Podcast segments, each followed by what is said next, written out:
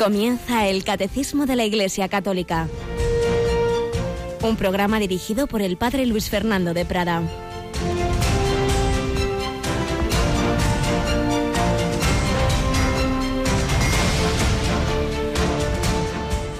Esta generación es una generación perversa. Pide un signo, pero no se le dará más signo que el signo de Jonás.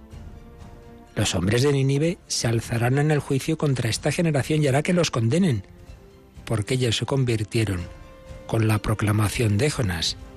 Y aquí hay uno, que es más que Jonás.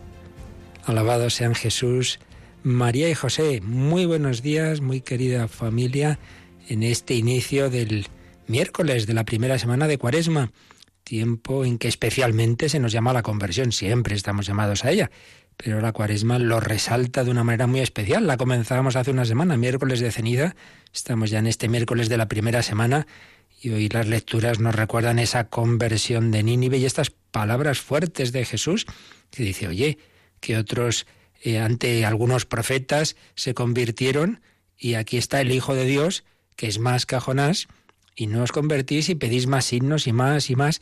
Esto puede pasarnos a nosotros, Señor, cuando pase algo especial, si me das no sé qué signos, si experimento no sé qué cosa, pero entre tanto, bueno, vamos a ir tirando ya, ya me convertiré del todo más, más adelante y lo vamos dejando pasar y más adelante se convierte en que se nos acaba la vida y aquí hay uno que es más que Jonás y no me he convertido. Y es un gran peligro. Y el signo que, Señor, otro, otra cosa, otro milagro. Oye, que ya está, que ya está hecho, que Cristo ha resucitado, es el, el signo de Jonás al tercer día resucitó y tantos otros sin duda que el Señor nos ha ido dando todos en nuestra vida, pero siempre le pedimos otro y otro y otro y no nos acabamos de fiar de Él. Pues hoy le pedimos al Señor por medio de la Virgen María y de nuestros santos patronos, y de uno de los que celebramos, San Pedro Damián, de quien hemos oído la vida hace un rato, que nos entreguemos al Señor, que nos fiemos de Él. Tenemos hoy también a Yolanda Gómez. Buenos días, Yoli. Muy buenos días, Padre. Seguimos también escuchando esas, esas charlas cuaresmales tan estupendas. Ayer llamé por la tarde al, al padre Caro y tenía el teléfono apagado y al salir me dice, oye, es que estaba en la cárcel. digo, ¿pero qué has hecho, hombre? ¿Qué has hecho?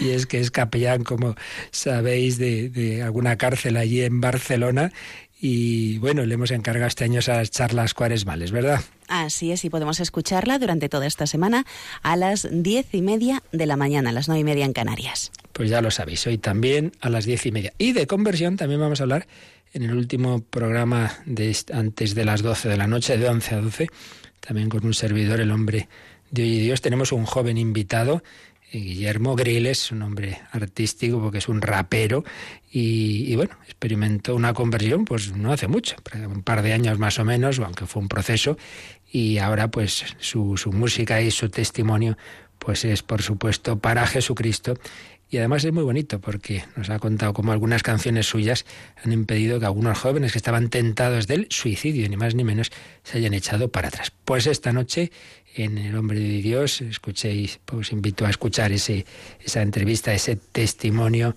de, de, este joven. El Señor va llamando a nuestros corazones, el Señor nos quiere ir convirtiendo.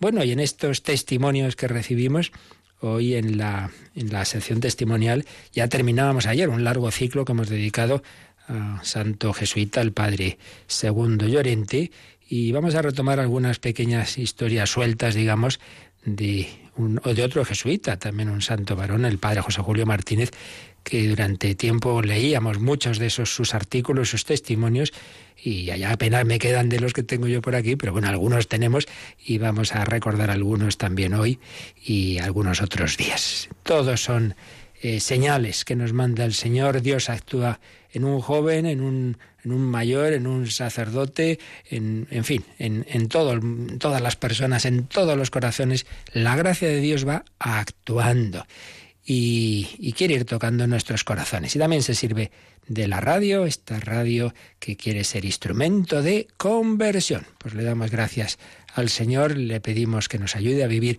este día cuaresmal en ese espíritu de conversión.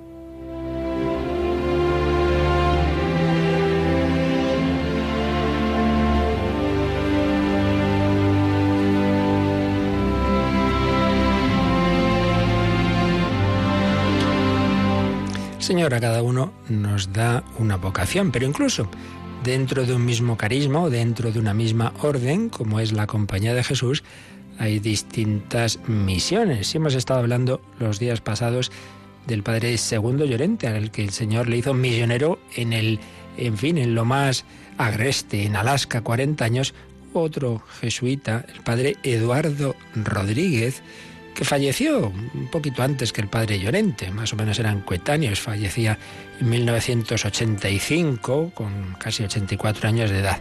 El padre Rodríguez no fue misionero en lejanos países, sino que predicó muchísimas misiones populares. Sin duda, personas mayores que me escuchen recordarán o habrán oído hablar de él, como yo oí hablar en, en mi familia, de esas misiones populares que hacían distintas órdenes religiosas y entre ellas algunos jesuitas. De hecho, entre nuestros colaboradores está el, padre, em, que ahora se me ha ido el nombre, que desde Andalucía, desde Sevilla, el padre Diego, Diego Muñoz, que no me salía, pues él también, él también eh, se ha dedicado a las misiones populares. Pero fue muy famoso el padre Rodríguez. Y nos contaba el padre José Julio Martínez lo siguiente, hace ya bastantes años. Durante 43 años, el padre Rodríguez, en una asombrosa vida de piedad, trabajo y penitencia, predicó 855 misiones populares. Algunas de ellas llegaron a durar dos semanas por incontables ciudades y pueblos de España y también de Hispanoamérica. Solo le impulsaba el anhelo de reavivar la fe, y renovar la vida cristiana en sus oyentes, persuadido de que el agente principal para la conversión y santificación no es la palabra del misionero, sino la gracia de Dios, y esperaba que siempre el corazón del Señor le concedería esta gracia, un corazón de Cristo al que vivía plenamente consagrado. El padre Rodríguez sabía muy bien que solo en el cielo conoceremos esas maravillas que la gracia de Dios realiza en cada alma, pero Dios le concedió algunas veces ver esas maravillas en este mundo para afianzarlo en la fe y en la confianza.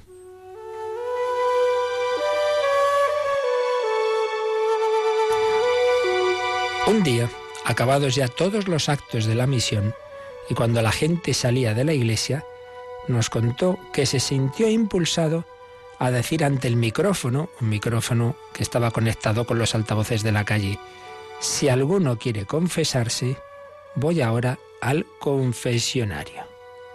Pues bien, esta sencilla frase fue el vehículo para que descendiera una potente gracia de Dios sobre un forastero que no había oído ningún sermón, que simplemente pasaba casualmente por la plaza, que llevaba una vida muy pecadora. Pero yo esa frase en los altavoces, si alguno quiere confesarse, voy ahora al confesionario. Entra en el templo se arrodilla ante el sacerdote, hace una confesión sincerísima con lágrimas de arrepentimiento, formula propósitos firmes.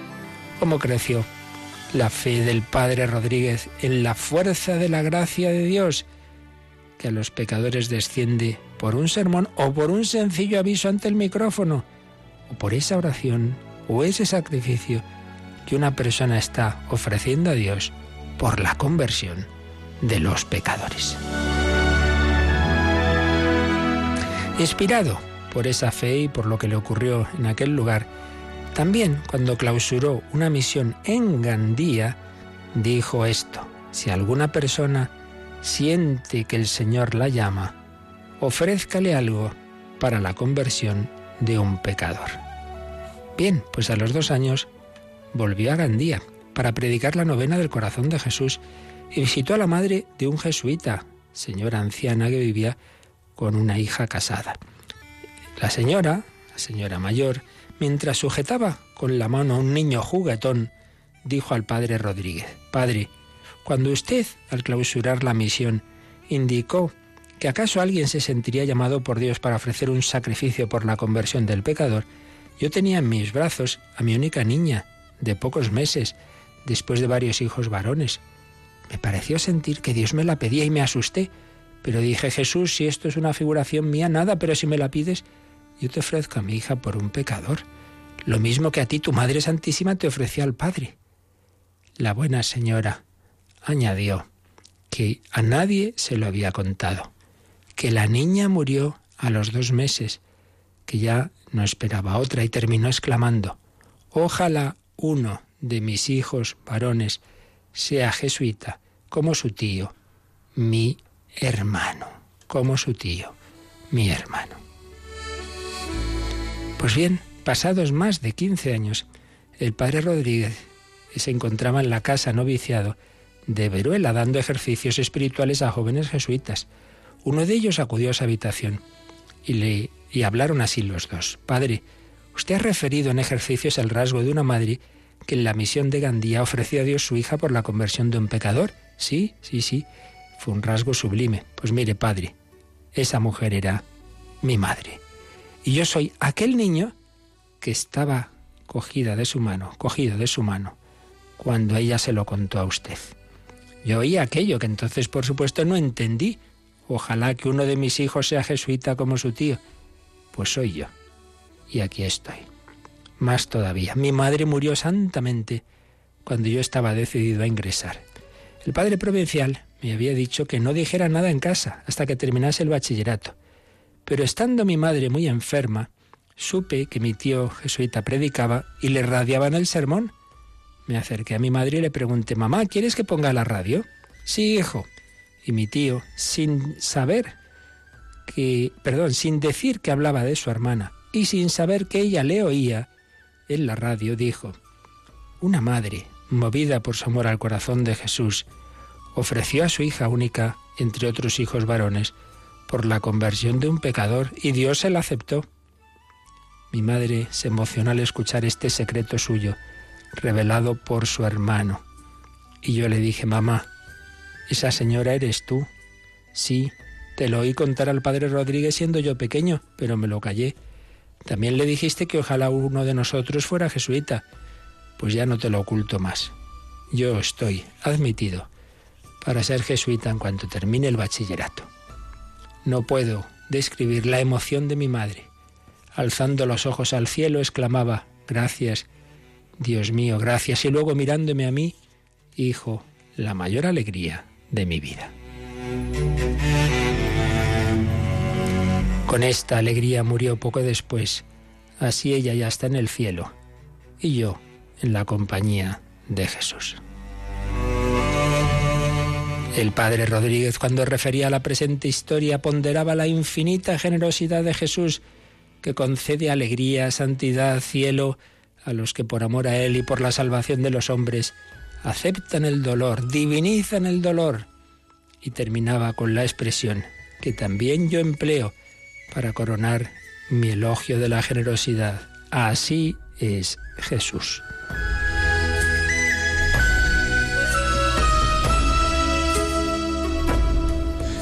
Si no fuera porque todo esto está relatado por ese padre José Julio, también fallecido hace bastantes años, pero que era muy fino para no contar historias sin fundamento, siempre se documentaba, siempre comprobaba todo, diríamos que esto es una imaginación, pues no. Dios nos da una y otra vez signos, de vez en cuando algunos muy especiales. Esa frase que dice el padre Rodríguez, que a lo tonto se oye por los altavoces y entra un hombre que pasa por ahí y se confiesa, eso que le lleva a decir que si alguien quiere ofrecer algún sacrificio por la conversión de un pecador, esa madre que siente algo muy especial, una llamada de Dios a poner a esa hijita en manos del Señor, esa hija que el Señor llama pequeñita a su presencia, esa vocación de un hijo suyo, todo está encadenado, todo es gracia, pero también es colaboración de las personas, fiarse de Dios qué caminos misteriosos del Señor.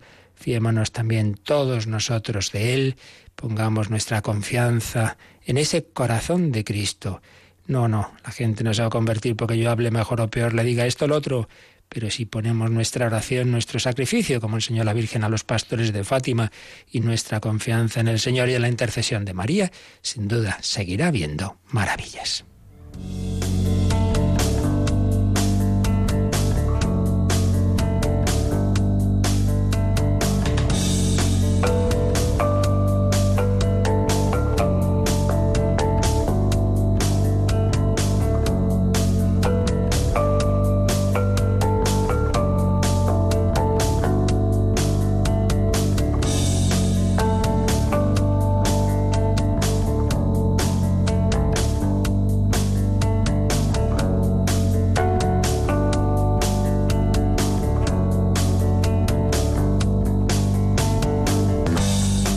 Pues sí, las maravillas del Señor en esta iglesia que Él fundó. Estamos viendo ese apartado sobre la iglesia católica, como viene de Jesucristo, la iglesia instituida por Cristo Jesús.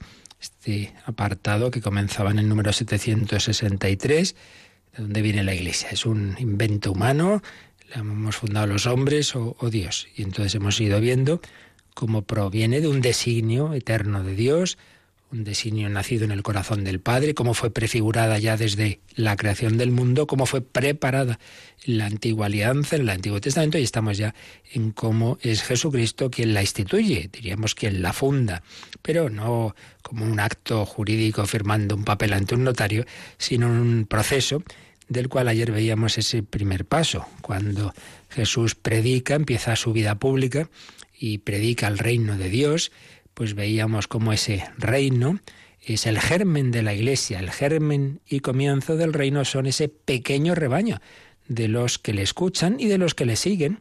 Sí, tiene Jesús ese grupo de seguidores, personas que ha convocado el Señor. No son ellos los que han elegido a Él, sino Él a ellos, convocados. Ya habíamos visto que iglesia significa convocación. Pues bien, ese primer grupo de seguidores es el germen y el comienzo del reino y de la Iglesia. Porque, decía el número 763, citando al Vaticano II, que la Iglesia es el reino de Cristo presente ya en misterio. Entonces vimos ayer cómo este reino se manifiesta a los hombres en el propio Jesucristo, en su presencia, en sus palabras, en sus obras. Acoger a Jesús es acoger el reino y los que lo acogen son ese primer grupo, ese pequeño rebaño, como dice el Señor en Lucas 12, 32, que Jesús ha convocado. Son también su familia. Estos son mi madre y mis hermanos, los que hacen la voluntad de Dios. Y a ese primer grupo de seguidores, que van a ser el germen de la Iglesia, el Señor les va enseñando una nueva manera de obrar pues toda esa moral evangélica que de una manera, digamos, central o radical está, está el núcleo de, la misma en el Sermón del Monte, pero también una manera de orar, la enseñanza del Padre Nuestro. Ahí nos quedábamos ayer. Entonces el Señor va dando pasos de lo que va a ser la institución de esa iglesia, primero en su vida pública, digo, con ese grupito de seguidores. Pero ese grupo era un grupo así, digamos, amorfo, por decir de alguna manera, eh, de, seguidores sin más, o lo va organizando el Señor? Pues sí, le va dando una estructura básica, fundamental. Tiene muchos discípulos, pero de entre esos muchos discípulos, por ejemplo, eso nos habla de aquellos 72 que envía una determinada misión, están también aquellas mujeres buenas, seguidoras de, de Jesucristo, que le atienden, pero entre todos esos discípulos el Señor escoge de una manera muy especial a un grupo que aparece en los Evangelios muy claramente diferenciado desde su misma vocación, Marcos 3:14, que son los doce, los doce. De todos los discípulos llamó de una manera especial tras una noche de oración, llamó a doce. Se nos dan sus nombres, se aparece su lista muchas veces, y en esa lista de apóstoles siempre aparece el primero Pedro. Y es que a su vez esos doce, pues los organiza y pone a uno de ellos como su cabeza. Ese es el germen de la jerarquía de esa iglesia, una iglesia que no va a ser simplemente una gran masa de como aquellas, esos miles de hombres y mujeres y niños que escuchaban sus sermones, que fueron testigos de la multiplicación, de las multiplicaciones de los panes, etcétera. No, no, no simplemente esas grandes masas del pueblo, sino ese grupo, ese grupo organizado. Por eso, a partir del, eh, de este número 765, vemos que que ese germen de la Iglesia también tiene un germen de organización. Pues vamos a ver cómo lo explica este número. Yolanda, el 765. El Señor Jesús dotó a su comunidad de una estructura que permanecerá hasta la plena consumación del reino. Ante todo está la elección de los doce con Pedro como su cabeza, puesto que representan a las doce tribus de Israel. Ellos son los cimientos de la nueva Jerusalén. Los doce y los otros discípulos participan en la misión de Cristo, en su poder y también en su suerte. Con todos estos actos, Cristo prepara y edifica su iglesia.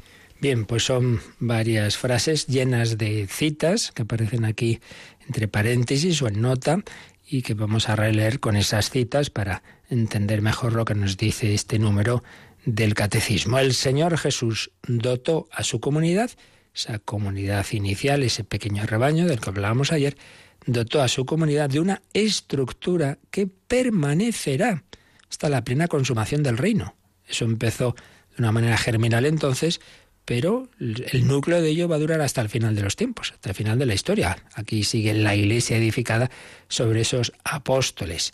Una, eh, dotó a su comunidad de una estructura que permanecerá hasta la plena consumación del reino. Ante todo está la elección de los doce, con Pedro como su cabeza. Y aquí nos pone la cita de Marcos 3, 14. Vamos a, leerlo. Dice este texto, que Jesús constituyó, hizo, es un verbo que, dicen los especialistas, es un verbo fuerte, es casi como si dijéramos creó, como si, si una creación de la nada, casi, cogiendo de, de sus discípulos a doce, con ellos hace algo nuevo. Constituyó a doce, ¿para qué? Para que estuvieran con él y para enviarlos a predicar con poder para expulsar a los demonios. Hay tres matices en, en la elección de los doce y en la misión que se les da. Uno, para que estuvieran con él. Fijaos qué bonito. Lo primero para que los escoge Jesús es para que fueran sus compañeros, compañeros de Jesús, eh, que estén con él, sus amigos. Vosotros no os llamo siervos, os llamo amigos. Por eso todo llamado a una misión apostólica, un sentido amplio, en cierto modo todos, pero especialmente esos obispos y sus colaboradores, los sacerdotes y religiosos, la primera misión que tenemos es estar con Cristo. Por lo tanto, la vida de oración, primero, para que estuvieran con Él. Segundo, para enviarlos a predicar. Ese estar con Él no es para quedarnos Jesús y yo, cualquier amigos somos y que bien lo pasamos, sino para dar a todos testimonio de ese amor de Cristo. Y tercero, con poder para expulsar a los demonios.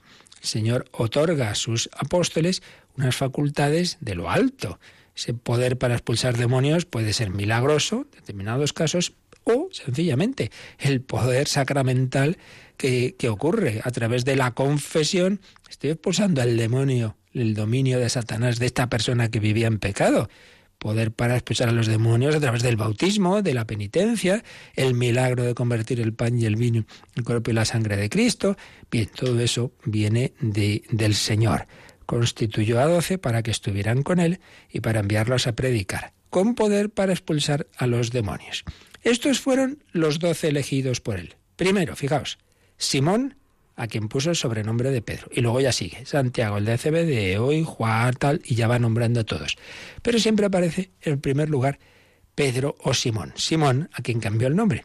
Y le puso el nombre de Pedro. No existía ese nombre. Realmente era piedra. De repente, oye, tú te vas a llamar piedra. Oiga, y esto, bueno, todos esos cambios de nombre tienen un significado. Es que vas a ser la piedra, el fundamento de mi iglesia. Por supuesto, el fundamento último es el propio Jesucristo, la piedra angular. Ya vimos aquellos textos, la piedra que desecharon los arquitectos es ahora la piedra angular, pero sobre esa piedra que es Cristo, a su vez el Señor pone a Pedro, a Pedro, como cabeza. Bueno, ¿y eso de doce es casualidad? Pues no, no es casualidad. Los números en la Biblia tienen mucho significado. Hay el número 12 en concreto, es el resultado de multiplicar 4 por 3, tres número sagrado, número de perfección, por supuesto, ya en una visión cristiana es el número de la Trinidad, y cuatro son los puntos cardinales. Cuatro por tres, doce indica que todo el mundo, todo, a todo el mundo es enviado, es enviada la, la Iglesia. Y, y, que el pueblo de Israel tenía una misión universal porque ese número de doce, no lo olvidemos, era ya el número de las doce tribus de Israel. Y claro, hemos ido viendo y seguiremos viendo que siempre hay una continuidad en la acción de Dios. Jesucristo no ha venido a abolir la ley y los profetas, sino a llevarlos a su perfección. Toda la historia de preparación de lo que ocurre en Cristo, pues tiene una serie de personas y de instituciones del pueblo de Israel que van preparando el terreno. Bueno, pues hay doce apóstoles en continuidad de las doce tribus de Israel. Es el pueblo de Dios que hereda, digamos, a ese pueblo de Israel y que tiene doce, tribus, no, doce apóstoles, como hubo doce tribus en Israel. Y aquí nos pone el catecismo un par de textos bíblicos. Mateo 19, 28, dice ahí Jesús, os lo aseguro, cuando el Hijo del Hombre se siente en su trono glorioso, en la regeneración, es decir, al, final de la historia, el día del juicio final, vosotros, los que me habéis seguido, también os sentaréis en doce tronos para juzgar a las doce tribus de Israel. El Señor está concediendo, por así decir, la participación en su poder divino de juzgar a sus apóstoles y les dice, no, vosotros vais a estar en doce tronos y vais a juzgar también a Israel y a esas sus doce tribus. Y también nos viene la cita de Lucas 22, 30. Em, cogemos desde el 29. Del mismo modo que mi Padre dispuso a favor mío de un reino, yo también dispongo de él a favor vuestro, a fin de que en mi reino comáis y bebáis a mi mesa y estéis sentados sobre tronos para juzgar a las doce tribus de Israel. De nuevo, la misma idea. Apóstoles, tronos, el juicio y esa eh, relación a las doce, mismo número, doce tribus de Israel. Entonces dice el catecismo, está la elección de los doce, con Pedro como su cabeza, puesto que representan a las doce tribus de Israel. Ellos son los cimientos de la Nueva Jerusalén. Esto de la Nueva Jerusalén, pues aquí nos viene la cita del Apocalipsis, Apocalipsis 21 a partir del versículo 12, el 12 y el 14, dice así. Tenía esa ciudad, que de la visión del vidente del Apocalipsis, tenía una muralla grande y elevada, en la que había doce puertas. Sobre las puertas había doce ángeles y nombres escritos encima, que son los de las doce tribus de los hijos de Israel. La muralla de la ciudad se asentaba sobre doce bases y sobre ellas doce nombres. ¿Qué nombres? Los de los doce apóstoles del Cordero. Fijaos, la de veces que sale el número doce, esa continuidad de la acción de Dios, las doce tribus de Israel, esas doce puertas y esos doce nombres que son los de los apóstoles del Cordero, del Cordero con mayúsculas, de Jesucristo el Cordero de Dios. Los doce apóstoles, sus nombres, Pedro, Santiago, Juan, Felipe, Bartolomé, etcétera, etcétera. El Señor nos quiere invitar a todos a la Jerusalén celestial, al reino de los cielos, a la verdadera tierra prometida. Pero ¿cómo se llega a esa ciudad? ¿Cómo se entra? A través de las puertas. ¿Y qué puertas son esas? Las de la iglesia, edificada sobre los apóstoles. Son los cimientos de la nueva Jerusalén. El Señor ha hecho las cosas bien, las ha organizado bien y mm, ha formado ese pueblo de Dios al que todos los hombres de todos los tiempos, de todas las razas y lugares, estamos invitados, la edificado sobre esos doce hombres, esos doce hombres herederos de ese pueblo de Israel que Dios había formado con aquellos doce hijos de Jacob, al que le cambió el nombre por Israel. ¿Qué más nos dice este número? 765 dice, los doce y los otros discípulos participan en la misión de Cristo en su poder y también en su suerte. Participan en la misión de Cristo. Los doce, los doce eh, de los que ya hemos hablado, los doce participan, los doce y los otros discípulos. Cuando habla de los otros discípulos nos pone el catecismo la cita de Lucas 10.1, que dice así, convoca a los doce y los fue enviando de dos en dos.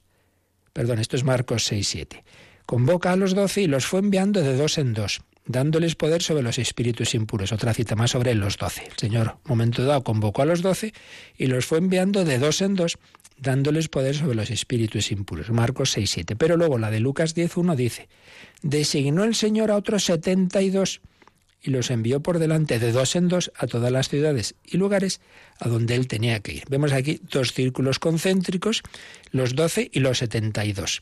Y en ambos casos un envío, una misión en tiempo de la vida pública de Jesús, una misión reducida, luego ya cuando ya él se va a ir al cielo será la misión universal, ir al mundo entero. Pero les fue preparando, digamos, ensayos misioneros con los doce y con otro grupo un poco más amplio de 72.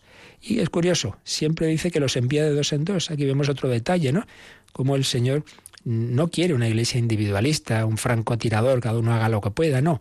Hay que ayudarse unos a otros. Hay que ayudarse. Tenemos que vivir en, esa comunión mayor o menor, uno ya depende de la vocación, una orden religiosa, una gran comunidad o pequeña, pero siempre esta idea, ¿eh? tú no vayas solo, al menos de dos en dos, y con la gracia de Dios y sus poderes, poder sobre los espíritus inmuros, impuros. Y dice que los envió a todas las ciudades y lugares donde tenía que ir él. Nosotros no hacemos la obra, la hace el Señor, pero como Juan Bautista, el precursor, preparad los caminos al Señor. El Señor es el que, el que va a llamar a la puerta de tu corazón, pero hay una primera llamada a través del enviado de Cristo, a través de esta palabra, a través, como oíamos antes, pues de, de lo que un misionero dice en un micrófono, a través de, de una palabra que muchas veces incluso no ni se da cuenta que es instrumento de la gracia de Dios los doce y los otros discípulos, en este caso en esas citas, los setenta y dos, participan en la misión de Cristo, en su poder y también en su suerte. Entonces eso de su suerte nos pone aquí el catecismo un par de citas. Los apóstoles, los discípulos de Cristo, corremos su misma suerte. Con sorte, fijaos, una de las palabras para hablar de los esposos son consortes, viene de correr la misma suerte, consorte. tenemos, yo tengo, si tú lo estás bien, yo estoy bien, si tú estás mal, yo estoy mal. Bueno, pues es lo que también el Señor le dice a sus discípulos. Mateo 10, 25. Ya es bastante que el discípulo llegue a ser como su maestro y el esclavo como su señor. Si al señor de la casa lo han llamado Belcebú, ¿cuánto más a los que viven con él? Pues hombre, luego me extraño de que a mí, discípulo de Cristo, a mí, sacerdote, mi religioso, no me acogen, me rechazan, se meten conmigo. Hombre, si a Jesucristo, el Hijo de Dios, que hizo un milagro gordísimo, le llamaron Belcebú, ¿qué esperas tú? Pues si al maestro le han dicho, al discípulo también. Y en Juan 15, 20. Acordaos de la palabra que os he dicho. El esclavo no es mayor que su señor. Si a mí me han perseguido, también a vosotros os perseguirán. Si han guardado mi palabra, también guardarán la vuestra. Pues las dos cosas pueden ocurrir. Si hubo quien siguió a Cristo y se fió de su palabra, también habrá quien escuche al, apóstol de Cristo, al, al Papa, al obispo, al, sacerdote, al cristiano que anuncia a Jesucristo y veremos milagros y maravillas, sí, pero también veremos persecuciones y, maravillas un poco especiales que, que tienen la forma de cruz y que pueden llegar al martirio. Pues sí, las dos cosas, porque la iglesia es la prolongación de Cristo, pues lo que le ocurrió a Jesucristo le ocurre a su discípulo. Participamos en la misión de Cristo y en su suerte. Somos consortes de Cristo. Somos ese pueblo de Dios edificado sobre los doce apóstoles, somos, queremos ser seguidores de Jesucristo. Podemos dar gracias de haber sido llamados a formar parte de ese pueblo, de poder estar con Jesucristo. Llamo a los que quiso para que estuvieran con Él y para dar testimonio.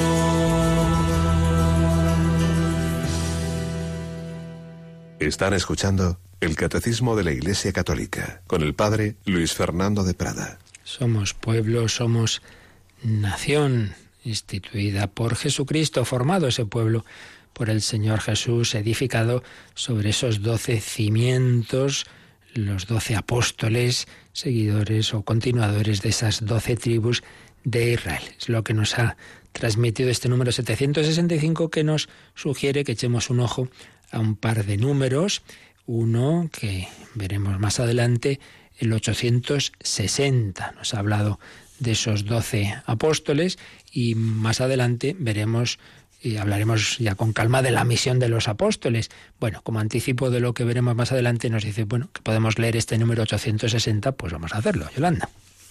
En el encargo dado a los apóstoles hay un aspecto intransmisible, ser los testigos elegidos de la resurrección del Señor y los fundamentos de la Iglesia, pero hay también un aspecto permanente de su misión. Cristo les ha prometido permanecer con ellos hasta el fin de los tiempos. Esta misión divina, confiada por Cristo a los apóstoles, tiene que durar hasta el fin del mundo pues el Evangelio que tienen que transmitir es siempre el principio de toda la vida de la Iglesia. Por eso los apóstoles se preocuparon de instituir sucesores. Ya digo que esto ya lo explicaremos con calma, pero bueno, de momento nos quedamos con esta idea. Estamos hablando de cómo Jesucristo edificó la iglesia sobre los apóstoles y aquí se nos dice que en la misión de los apóstoles hay dos aspectos, algo que solo fue para ellos hay algo que solo lo vivieron ellos, que es intransferible e intransmisible. Claro, ellos sí que fueron testigos de la muerte y resurrección de Cristo, directos. Eso, claro, eso ya no nos pasa 20 siglos después. No soy testigo de aquel hecho de cómo ocurrió en la historia. No lo son los sucesores de los apóstoles, de eso no. Pero en cambio hay un aspecto permanente de la misión. Y es que, dice Cristo, prometió permanecer con ellos. Yo estaré con vosotros todos los días hasta el fin del mundo. Obviamente ahí ese vosotros no son esos apóstoles que van a morir en 20, 30 años o en 5. No, ahí está hablando de, los sucesores de los apóstoles. Entonces hay otro aspecto, en cambio, de los sucesores de los apóstoles que ese sí dura hasta el final. Cuáles son unos y otros ya lo veremos, como digo, con calma. Pero quedémonos ya con esa idea que hay algo que los apóstoles vivieron de una manera personal, única, intransferible, pero lo que es lo esencial de la misión continúa en la Iglesia, continúa en los sucesores de los apóstoles. Y luego nos dice que repasemos lo que vimos en el número 551. ¿Por qué? Bueno, pues porque aquí nos ha dicho que el Señor organizó a su Iglesia, a su a esa comunidad, le, la dotó de una estructura, puso a doce a la cabeza de todos esos discípulos y a su vez a Pedro como cabeza de su iglesia. Y precisamente de esto nos había hablado un número que ya vimos, pero que lo podemos repasar, el 551, que habla de las llaves del reino. Vamos con él. Desde el comienzo de su vida pública, Jesús eligió unos hombres en número de doce para estar con él y participar en su misión. Les hizo partícipes de su autoridad y los envió a proclamar el reino de Dios y a curar.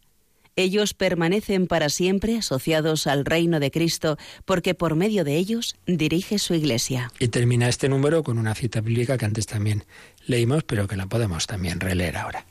Yo, por mi parte, dispongo el reino para vosotros, como mi Padre lo dispuso para mí, para que comáis y bebáis a mi mesa en mi reino, y os sentéis sobre tronos para juzgar a las doce tribus de Israel. Así pues, Jesús eligió a doce apóstoles para estar con él, participar de su misión, les hizo partícipes de su autoridad y ellos permanecen para siempre asociados al reino de Cristo. Y luego ya el siguiente número, el 552, nos va a decir que en ese colegio de los doce, Simón Pedro ocupa el primer lugar y tiene una misión única. Hay algo que se le da a los doce apóstoles, pero hay algo que solo se le dice a Pedro, que fundamentalmente está en el texto famoso de Mateo 16, 18, cuando Pedro le dice a Jesús, tú eres el Mesías, el Hijo de Dios vivo, y Jesús respondió, yo a mi vez te digo, tú eres Pedro, sobre esta piedra edificaré mi iglesia, las puertas del infierno no prevalecerán contra ella, te daré las llaves del reino de los cielos, lo que ates en la tierra quedará atado en el cielo, lo que desates en la tierra quedará desatado en el cielo. Esto lo explica ese número 552 y el siguiente, el 553. El poder de las llaves designa la autoridad para gobernar la casa de Dios, que es la iglesia. Luego hay otros dos textos relativos a ese primado de Pedro, uno en la última cena, cuando Jesús le dice a Pedro que le va a negar, pero también le dice, tú cuando te conviertas, confirma a tus hermanos. Muchas veces los papas en sus visitas apostólicas dicen eso, yo he venido aquí a confirmar en la fe. Y luego está el, último texto ya con Jesús resucitado, esa aparición junto al lago de Galilea, pastorea mis ovejas, apacienta mis ovejas, apacienta a mis corderos.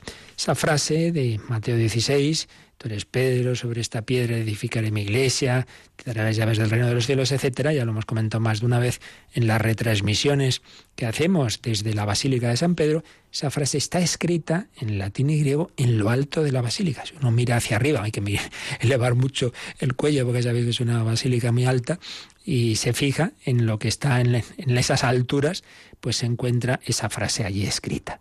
Y es impresionante pensar que esa gran basílica de San Pedro, la, la actual, pues como sabemos, eh, se remonta al siglo XVI, está edificada sobre otras basílicas anteriores que están edificadas sobre lo que las excavaciones arqueológicas han mostrado que era precisamente la tumba de San Pedro.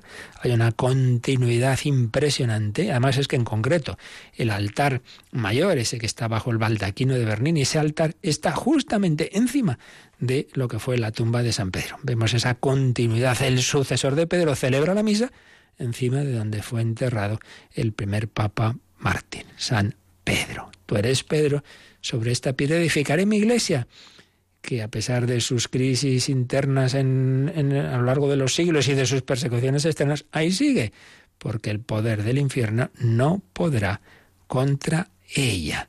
Es esa iglesia que tiene un fundamento divino, viene del Señor, Él la ha fundado y Él la sostiene, Él la mantiene. No podrá, no podrá el poder del abismo contra ella. Está edificada en Jesucristo. Bien, vamos a terminar leyendo una pequeña síntesis de, de lo que estamos viendo, de esa fundación, de esa institución de la Iglesia por Jesucristo, una síntesis teológica del, del, profesor Vadillo que nos dice lo siguiente. Cristo fundó su iglesia en tres grandes etapas. Primero, ministerio público, que es lo que estamos viendo ahora. Ministerio público. Segundo, sacrificio pascual. Eso lo veremos ya mañana, la última cena y la pasión y resurrección. Tercero, envío del Espíritu. Quedémonos con estas claves. Esto es importante. Estas tres etapas de esa institución de la Iglesia, digamos, la preparación que va haciendo el Señor con esa comunidad, con ese grupo de discípulos con ese grupo de apóstoles, lo que hemos hablado hoy, esos doce apóstoles, esa primacía de Pedro, primero la vida pública, ministerio público. Segundo, cuando llega ya el momento de entregar la vida, al sacrificio pascual, celebrado sacramentalmente en la última cena y, y, de una manera eh, sangrienta y, física, digámoslo, ya en la, en la pasión. Sacrificio pascual. Y tercero, envío del Espíritu. Pentecostés, ahí se, se manifiesta la Iglesia. Cristo resucitado sigue realizando su misión por el Espíritu Santo en la Iglesia y mediante la Iglesia. Hoy Jesús vive y ahí sigue actuando en la Iglesia y a través de la Iglesia, que vive en un proceso de, de, de crecimiento. Ya está presente en ella el reino, aunque estamos en camino hacia la plenitud del reino, hacia la Jerusalén celestial, esa visión de la Jerusalén celestial del vidente del Apocalipsis que hemos visto, que tiene esas doce puertas que tienen los nombres de los doce apóstoles. Y es que, sigue diciendo el profesor Vadillo, destaca un grupo de discípulos con una cercanía mayor que viven en una relación semejante a la que tenía un rabino con sus alumnos, pero que es fruto de una vocación gratuita y que son llamados a participar de la misión de Jesús. Pero a su vez, dentro de ese grupo de discípulos cercanos al Señor, hay un grupo todavía más cercano, los doce, los doce, con una vocación especial y permanente. Y que van a tener una misión que sobre todo va a cobrar su, su principal eh, actualidad después de la resurrección de Cristo. Antes, bueno, pues estaban con el Señor y van haciendo lo que Él les decía más o menos, con sus limitaciones, pero lo importante va a venir después de que Cristo resucite. Y a su vez, dentro de esos doce, San Pedro ocupa un lugar destacado, siempre es el portavoz. Fijaos que cuando Jesús hace una pregunta a los apóstoles, pues, el que responde siempre es el Señor, es el portavoz y encabeza todas las listas, ya lo hemos comentado. Cuando se hace eh, esa lista de los nombres de los apóstoles, siempre el primero es Pedro en los Evangelios. Encabeza todas las listas. Se registra su cambio de nombre. Se llamaba Simón y Jesús le cambia a Pedro. Y sobre todo, ese pasaje de Mateo 16, 17 es fundamental. Y además, cuando se ha intentado decir, no, bueno, es que esto se escribió después, no sé qué, oiga, oiga, que los especialistas ven clarísimamente el trasfondo semítico, como es un lenguaje, vamos, que, está palpando uno ese, ese, lenguaje semítico de entonces. O sea, eso no se ha inventado en el siglo II en la lengua eh, que se usaba no sé dónde. Eso es claramente de, aquella, de aquella región de, Palestina, ese atar, desatar y todos los, los signos que aparecen en ese pasaje. La figura de Pedro tiene una importancia especial en la vida terrena de Cristo y después de su resurrección. Su ministerio está al servicio de la unidad de la Iglesia. Pastorea mis corderos, pastorea mis ovejas. Desde luego, quienes nieguen la voluntad de Cristo de establecer una iglesia, bueno, pues normalmente son los mismos que niegan que la divinidad de Jesucristo, que, que, niegan que Jesús supiera lo que iba a pasar, en fin, todas estas cosas que ya vimos en la cristología. Pero si Jesús es el Mesías y Dios verdadero, es lógico que, que instituyera una iglesia para que lo que Él ha hecho pues y, esa redención suya pudiera llegar a los hombres de todos los tiempos y de todos los lugares. Pues claro, por la encarnación el Señor tuvo que escoger un tiempo, un lugar, tuvo que limitarse. Entonces, la manera de superar esos límites es a través de la prolongación de su presencia y de su acción en la Iglesia. Una Iglesia edificada sobre los apóstoles, como hemos empezado a ver hoy, y seguiremos, si Dios quiere, mañana. Bueno, pues lo dejamos aquí. Y como siempre tenemos este último momento de reflexión y también de apertura de nuestros, de nuestros teléfonos y correo electrónico.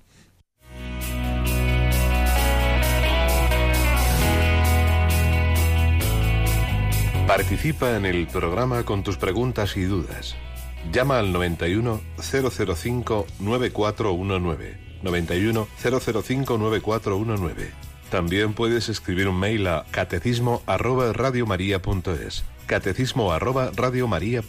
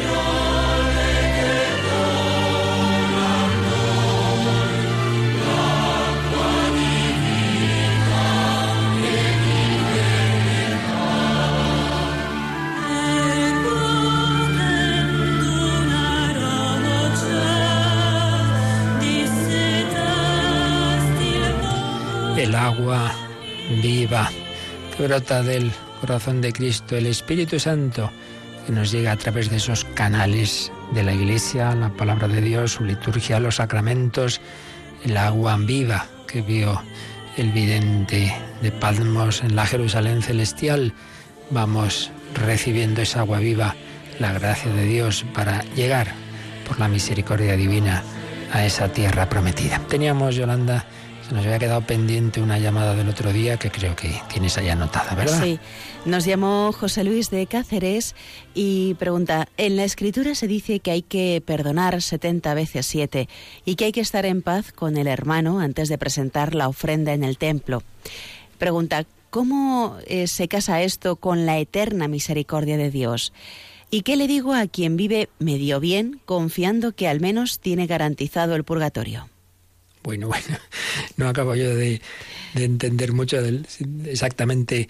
Quiere decir, me da la impresión de que la pregunta hay dos, dos aspectos, ¿no? Bueno, por lo menos eh, vamos a, ver de lo que ahí dice, pues cosas que nos pueden servir a todos. Espero que respondamos también a lo que preguntaba el oyente. En primer lugar, eh, lo, de la, la, ofrenda. Lo que se quiere decir, ya sabemos que 70 veces 7 es una manera de decir siempre. Entonces, lo que dice Jesús es, siempre que, aunque una persona una y otra vez, una y otra vez te hace no sé qué, pero te pide perdón, pues todas las veces tienes que perdonarle. No puedes decir, oye, ya me lo has hecho 10 veces, hasta aquí hemos llegado. Pues no. Todo el que se arrepienta de lo que, de cualquier cosa y te pide perdón, hay que perdonar siempre, siempre. Entonces, obviamente, Dios hace lo mismo, claro, es el fundamento. Siempre que yo me arrepiento, Señor, otra vez te he hecho esta, otra vez he caído, otra vez me voy a confesar. Bueno, pues el Señor te va a perdonar siempre, siempre que te arrepientas, siempre que tengas ese arrepentimiento y ese propósito. Entonces, supuesto eso, creo que entiendo, aunque es más difícil saber exactamente qué quiere decir con lo segundo, creo que puedo entender lo segundo. Si lo que se quiere decir es que una persona lucha contra un pecado, contra un vicio, y pide perdón a Dios, hace lo que puede, y entonces llega el momento de su muerte y, sigue luchando, pero, pero bueno, todavía no está, pues no, es santo desde luego, y, y, quedan en su alma pues restos de todo eso, bueno, pues sí, seguramente pues el resultado tras la muerte sea el purgatorio. Pero si lo que quiere decir es que uno está como ahí un poco jugando con Dios, dice, bueno, como Dios es muy bueno, pues yo voy a seguir viviendo en pecado mortal. Hombre, si uno muere sin arrepentirse, Dios perdona que se arrepiente. Pero claro, si lo que quiere decir la pregunta es que uno puede eh, estar ahí sin hacer pecados gordísimos, pero tampoco sin salir del pecado mortal y realmente no, no lo intento, no me arrepiento. Hombre, eso ya es jugar con fuego, eso es otro tema. oye, em, que sería algo así como decirle a uno, oye, yo soy tu amigo, yo soy tu amigo, a que no te importe que yo eh, cada tres días me sigo yendo con tu mujer. Hombre, pues vaya amistad, ¿no? Pues Dios mío, yo, yo soy tu amigo, ¿eh? yo soy tu amigo, pero, pero perdona que yo voy a seguir haciendo esto. Pues hombre, eso ya no es arrepentimiento, eso es no acabar de creer que lo que Dios nos manda es para nuestro bien y nuestra felicidad. Por tanto, ahí eh, una cosa es que Dios siempre va a perdonar al que se arrepienta. Y otra cosa es que Dios no es tonto, que va a dar igual haber sido un genocida que haber sido la Madre Teresa, pues no, eso no sería ni amor, ni justicia, ni nada. En fin, no sé si con esto respondo a lo que nos pregunta el oyente, pero en cualquier caso creo que son eh, aspectos de la doctrina católica que conviene recordar. Bueno, pues lo dejamos ahí, si, si hay más cosas ya para el próximo día. Y os recuerdo, como os decía al principio, que esta noche tenemos un invitado, un joven pues también converso, que después de años separado de la Iglesia, pues ha vuelto a ella y lo manifiesta ahora esa lo que ha descubierto a través de ese tipo de música llamamos el rap eh, Grillex esta noche en el Hombre de Dios a las 11 10 en Canarias. Agradecemos a Yolanda Gómez, como siempre, su colaboración y a todos vosotros estar ahí en el día a día. Somos todos discípulos de Cristo, nos ponemos a sus pies, como lo hicieron aquellos que le conocieron en la tierra. Hoy lo hacemos a través de la Iglesia que nos, nos transmite su misma enseñanza de una manera muy especial a través del catecismo. También Jesús ahora nos bendice para vivir este día cuaresmal, para vivir este día en su amor, en su amistad, en su misericordia la bendición de Dios Todopoderoso, Padre, Hijo y Espíritu Santo, descienda sobre vosotros. Alabado sea Jesucristo.